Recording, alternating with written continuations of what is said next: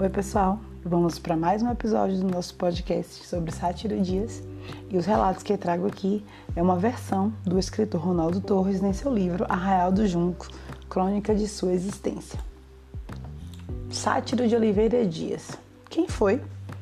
É estranho, mas sua própria terra natal em Ambupe, as autoridades de então cometeram um grande equívoco com aquele que talvez seja a principal personalidade da região, ao homenageá-lo dando seu nome às escolas reunidas. Consta no histórico da escola que o homenageado foi advogado formado em Olinda, Pernambuco, que serviu como soldado na Guerra do Paraguai.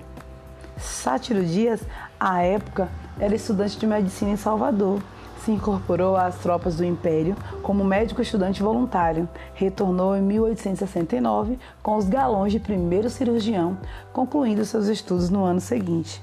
Casou-se em 1874 e em 1882 participou da Assembleia Provincial.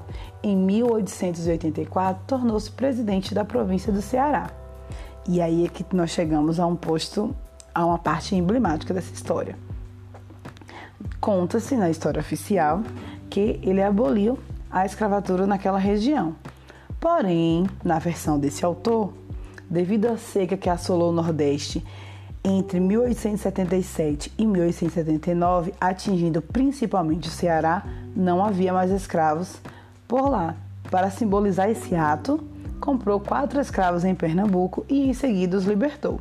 Essa é a versão desse autor. No ano seguinte, se elegeu deputado-geral pela província do Amazonas. Em 1889, tornou-se diretor-geral de Instrução Pública e, até a sua morte em 18 de agosto de 1913, participou da política e da administração pública, sendo eleito duas vezes deputado. E então, pessoal, vamos agora falar um pouco mais sobre essa história na nossa aula de hoje.